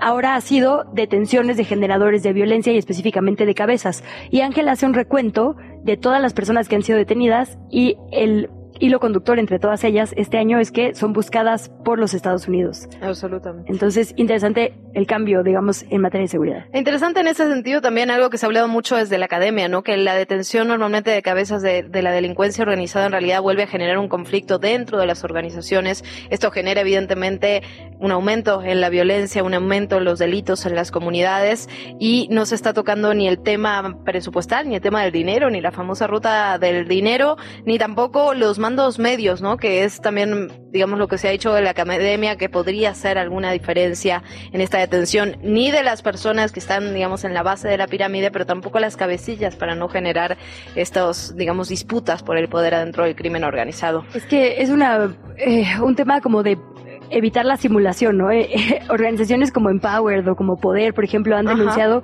que la verdad es que es mega criminalidad, o sea, no solo son malos con pistolas, ¿no? Hay empresas transnacionales, intereses gubernamentales, gobiernos infiltrados. es decir, creer que por detener a gente armada se acaba el asunto es, pues, taparnos los ojos, ¿no? Y esto que dices de la estrategia de económica, digamos, es fundamental. A principios de sexenio, Santiago Nieto denunciaba mucho eso, como pedir el congelamiento de tantas cuentas y la fiscalía no las avanzó. Y la verdad es que desde que salió el de la UIF ya ni siquiera sabemos si se han pedido. Entonces el tema de los recursos económicos, que es medular, porque básicamente ese es el incentivo para la venta de drogas, eh, pues quedó ahí como olvidado, ¿no? Como de drogas, de armas, está la trata, ¿no? También está la macrocriminalidad de la que ya hablabas.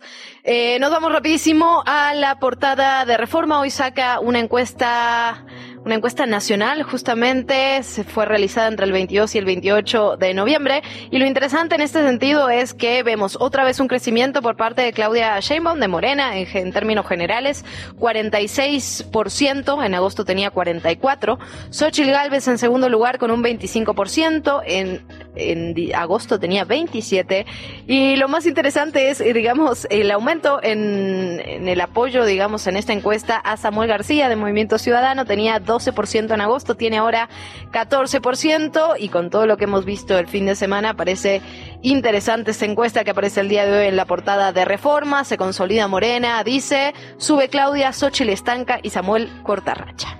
Gatitos contra la Desigualdad publicó un hilo sobre este anuncio que le dimos a conocer en vivo la semana pasada de un aumento al salario mínimo a partir de enero. Dice, se anuncia que el salario mínimo llegará a 249 pesos diarios en 2024. En este sexenio el aumento del es decir, luego de descontar la inflación. Duplicar el salario mínimo en términos reales en México debe ser uno de los logros más importantes del sexenio.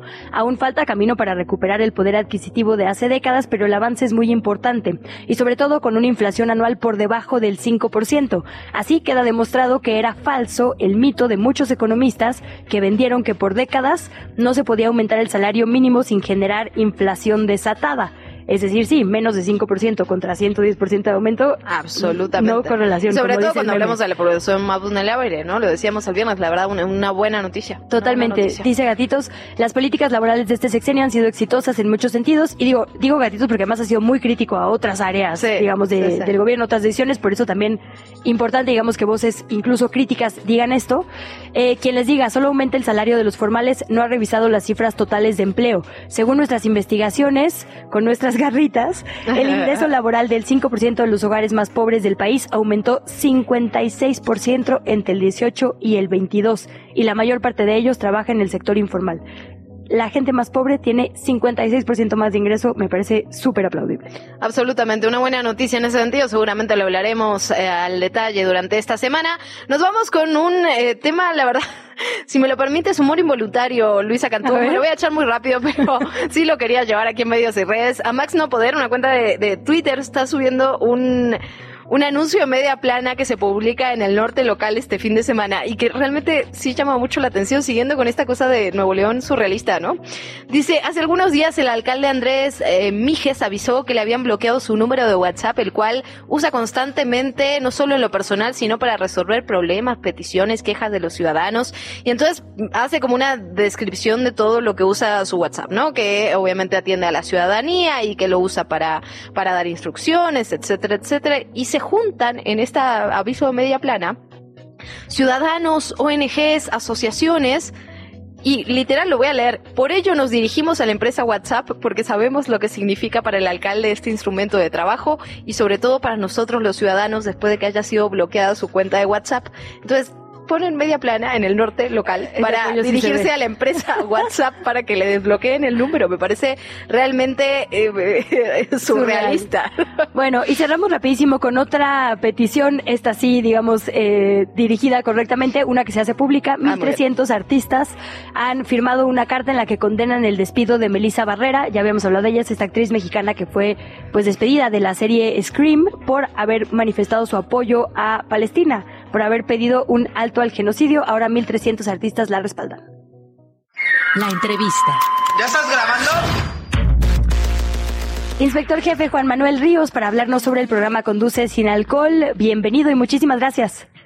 Gracias, buenos días, a sus órdenes. Inspector, cuéntanos un poquito cómo va a funcionar este programa. Sabemos que es de las 24 horas, que van a ir cambiando los módulos. ¿Qué tenemos que saber como ciudadanos, como ciudadanas, como chilangas?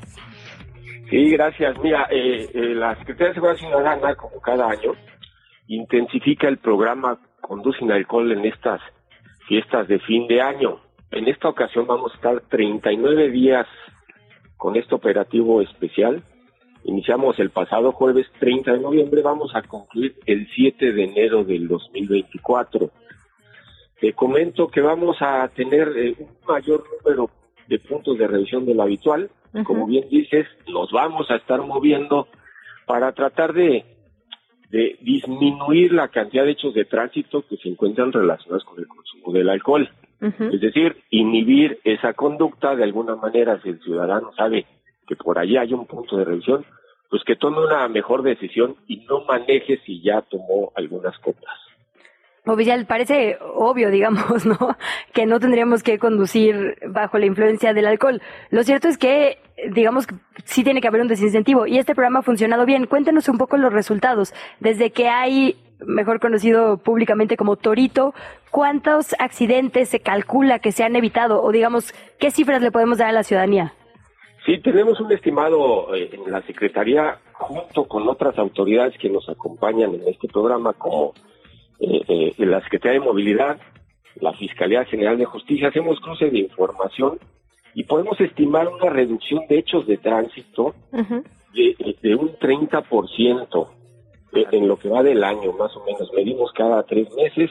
El último corte que hicimos al tercer trimestre, eh, estimamos un 30, entre un 27 y un 30% de reducción de estos hechos de tránsito. Significa que pudimos haberle salvado la vida ahí a muchas personas.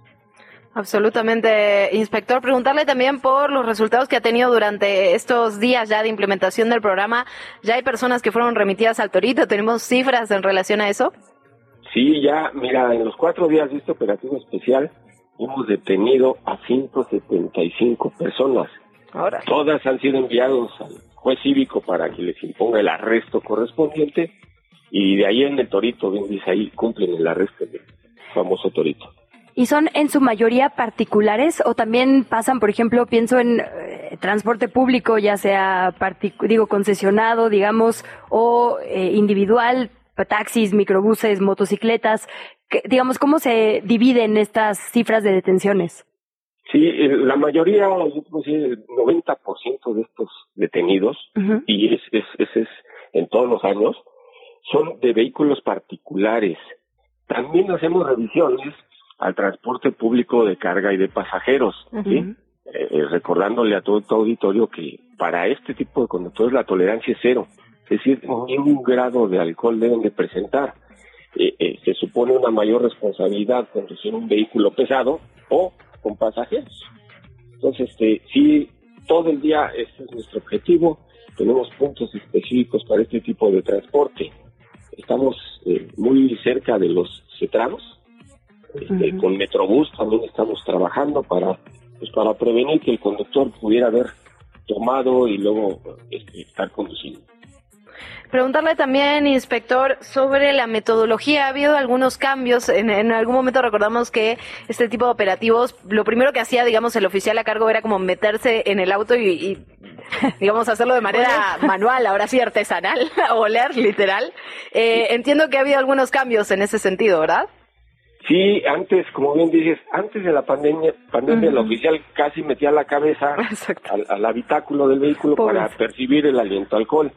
Justo la, la pandemia nos obligó a buscar una nueva forma de hacerlo y, nos, nos hicimos de unos nuevos equipos de alcoholimetría ambiental.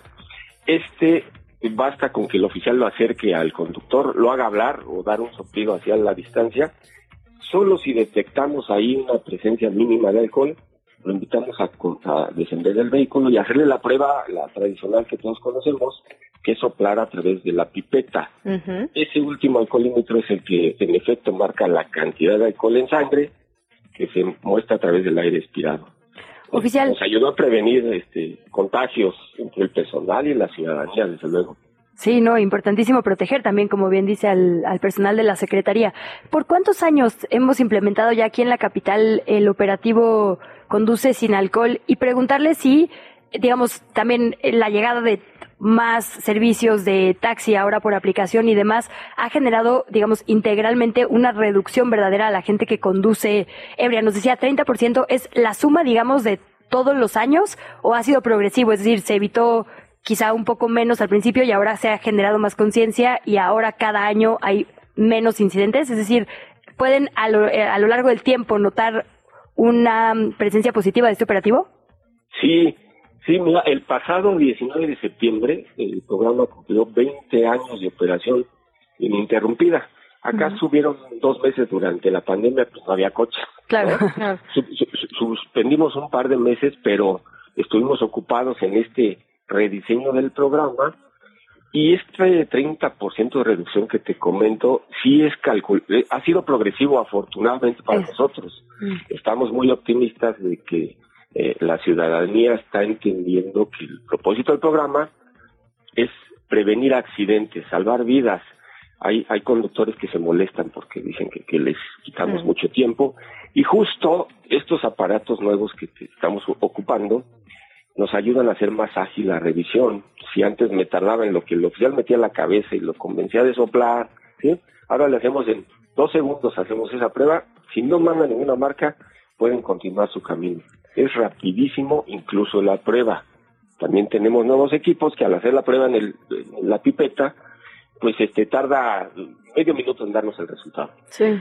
Pues Director, agradecerle muchísimo estos minutos. Estaremos pendientes de lo que ocurra con el programa, pero en principio, evidentemente, y hay que repetirlo una y otra vez, si va a tomar, no maneje ni una copita, ¿no? Porque la verdad luego estamos ahí haciendo la cuenta, que si media copa si vale, que si no vale. Mejor si uno va a tomar, se va en otro medio de transporte. Sí, mejor. si vamos a, festejar, hacerlo de manera responsable y no conducir, optar eh, taxis estos de aplicación, los ordinarios, un amigo, un familiar, todo antes que, que poner en riesgo la vida propia y la de terceras personas. Absolutamente. Muchísimas gracias, Juan Manuel Ríos, director del programa preventivo de la Secretaría de Seguridad Ciudadana. Gracias, buen día. Muy buen día, sus Desde la redacción de El Universal. Sabes que yo siempre voy en la fila y como que me ven y dicen, nah, pásale, amiguita. tengo cara así como de, claramente tú no estabas de fiesta. Cara de persona decente, Luisa Cantú. Joana Robles, te saludamos, editora de la sección Metrópoli del Universal. Tú estás siguiendo de cerca, junto con todo el equipo de Metrópoli, los presupuestos de las alcaldías. Terminaron ya estas comparecencias en el Congreso, las cartas a Santa, muy ad hoc con la temporada. ¿Cómo estás, Joana? Hola, ¿qué tal? Buenos días. Este, ambas estoy pues bien, este, pues sí, efectivamente son las cartas a Santa, ¿no? Eh, pero finalmente es una exposición que hacen todos los alcaldes. Este, ya terminaron las comparecencias el viernes pasado y nosotros hicimos un balance de cuánto en general están pidiendo más. En general, ellos están pidiendo 3 mil millones de pesos más en conjunto, piden 52 mil millones de pesos, pero la Secretaría de Finanzas solo les presupuesto 49 mil. La verdad, eh, lo que ellos piden es, por ejemplo, Benito Juárez pide 200 millones de pesos más para la rehabilitación de escuelas, e igual Coajimalpa también pide esa cantidad, Cuauhtémoc también pide más de 200 millones de pesos para la compra de camiones recolectores, eh, Azcapotzalco pide 300 millones de pesos más para la rehabilitación de la Alameda Norte, en fin, prácticamente son proyectos de infraestructura que eh, pues tienen pendientes las alcaldías que han venido pues este, aplazando como ellos dicen a lo largo de este trienio. Eh, también llama mucho la atención que son eh, de la de las, las alcaldías de Morena son las que están satisfechas con el techo presupuestal que les manda el gobierno capitalino. Por ejemplo casualmente. Exacto Iztapalapa Milpalta Tláhuac que ellos dicen que no, no necesitan más dinero, que con lo que les presupuestaron y seguramente les avalarán en el Congreso Capitalino, pues ellos pueden salir. Sin embargo, fíjate que llama la atención que Venustiano Carranza, sí, que es, que es morenista, sí pide más, tres, pide 300 millones de pesos más, sobre todo para la construcción de una eh, clínica que dé atención a personas con discapacidad. Entonces, pues ya viene el jaloneo, eh, próximamente estamos a prácticamente menos de 15 días de que el Congreso Capitalino avale esto, pero eh, pues lo que prevén algunos diputados, como ha ocurrido en años anteriores, es que prácticamente no se le mueva al presupuesto, así que yo creo que estas peticiones que están haciendo los alcaldes no van a tener una respuesta positiva. Joana, preguntarte, digamos, cuando hablamos, porque claro, cuando hablamos en millones todo parece muchísimo, pero eh, ¿cuánto sería de aumento lo que están pidiendo aproximadamente, ¿no? En un tema, eh, digamos, proporcional con el año pasado. ¿Estamos hablando de un aumento significativo en materia de proporción? Fíjate que es un poquito, digamos, es diferenciado por alcaldías. O sea, en general tuvieron un aumento del 7.9% las, el conjunto de las alcaldías, eh, el presupuesto. Sin embargo, algunos pues sí están pidiendo como más un, un 20%, ¿no? Algunos un 30%. Entonces, básicamente, digo, es más o menos diferenciado, pero sí, sí piden, sí piden más. Además, es lo que cada año prácticamente se da esta cuestión porque dicen que es insuficiente lo que les da y que el gobierno capitalino realmente reduce en general el presupuesto, en, términos nominales, reduce el presupuesto a las alcaldías, ¿no? Joana, para cerrar, sabemos que también siguen de cerca la entrega de los trabajos de rehabilitación de la línea 12. ¿Qué información nueva tiene el Universal? Pues mira, lo que te podemos decir es que empieza la cuenta regresiva, porque a finales de diciembre es el compromiso del gobierno capitalino de concluir la totalidad de rehabilitación de la línea 12. El balance que tenemos es que de los 226 tramos que dividieron este tramo metálico, eh, ya faltan 36 eh, sobre todo este que reconstruyeron a partir de septiembre, que es una, es una tercer trave que reconstruyeron, están fracasando día y noche para poder entregarla y concluirla en diciembre. Lo que sí te puedo decir es que todavía las autoridades no nos han dicho con claridad si termina en diciembre la obra civil y luego faltaría lo que serían las pruebas de los trenes en vacío que se lleva otro tiempo. Entonces realmente tenemos este pues incertidumbre con respecto a cuándo será la fecha realmente de reapertura total de la línea 12 pero por lo pronto la fecha límite que ellos se pusieron es que en diciembre deben de terminar la obra. Pues Joana, estaremos dándole seguimiento a ese y otros temas. Muchísimas gracias, como siempre, como cada lunes, por acompañarnos aquí en Cachilangos pasa. Joana Robles, te seguimos leyendo la sección de Metrópoli del Universal. Exactamente, ahí los esperamos este, en www.eluniversal.com.mx y hoy traemos en portada una entrevista con Clara Brugada, ahí para que nos lean lo que, lo que platicamos con ella, con la precandidata de Morena a la jefatura de gobierno. Para allá te leemos y nos escuchamos cada semana. Abrazos, Joana. Gracias, hasta luego. Hablemos de deportes. Grand Slam en qué chilangos pasa.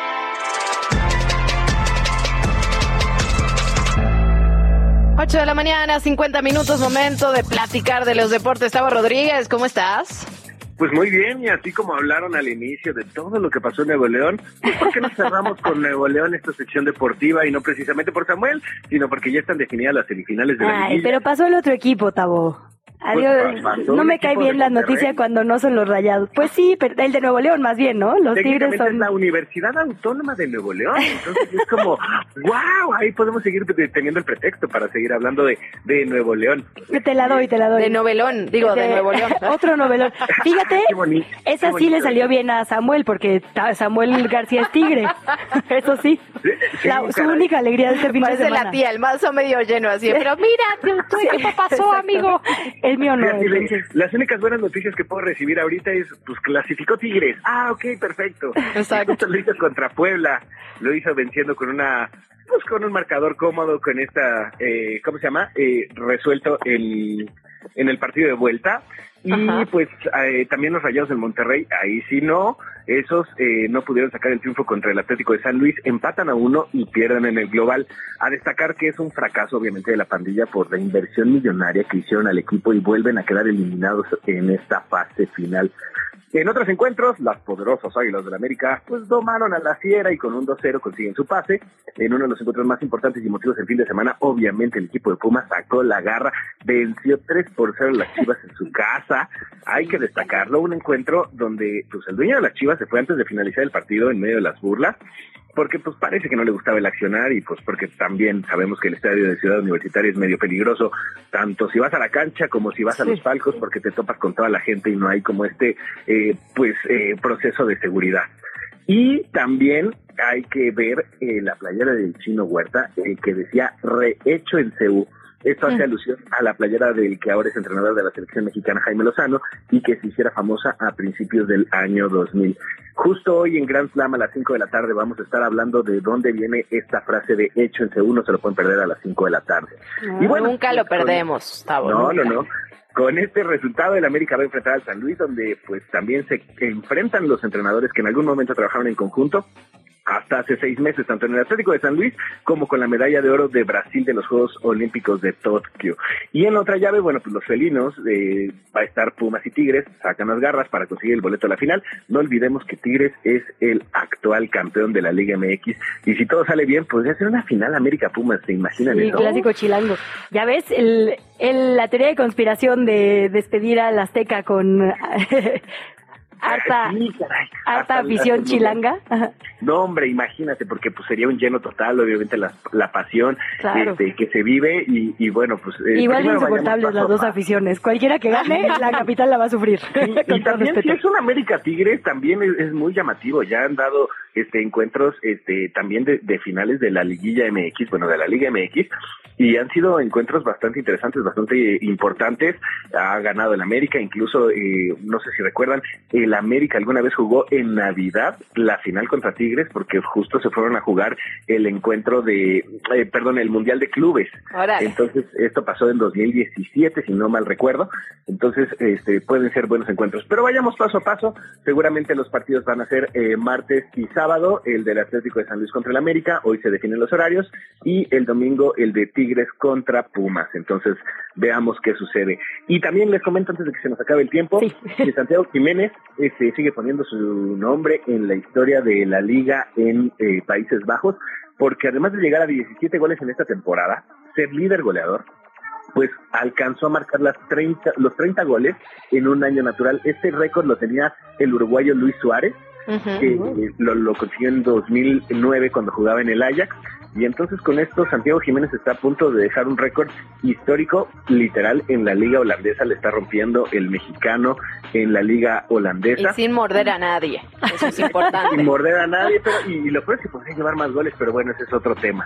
Este, incluso lleva eh, más de 15 goles sobre delanteros importantes como Harry Kane, Girassi o Kylian Mbappé, que juegan en las ligas inglesa, en la liga francesa, entonces ahí va el mexicano y todavía tiene un poquito de tiempo, un par de semanas más para tratar de romper y quedarse en solitario este récord. Tavo, querido, llegamos al final ya de este espacio. Gracias. Como siempre, te escuchamos a las 5 de la tarde.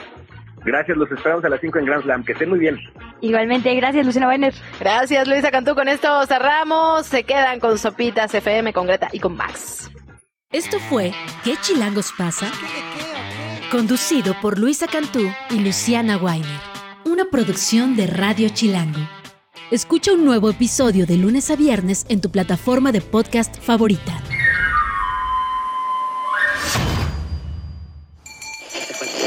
Radio Chilango, la radio que... Viene, viene, ¿eh?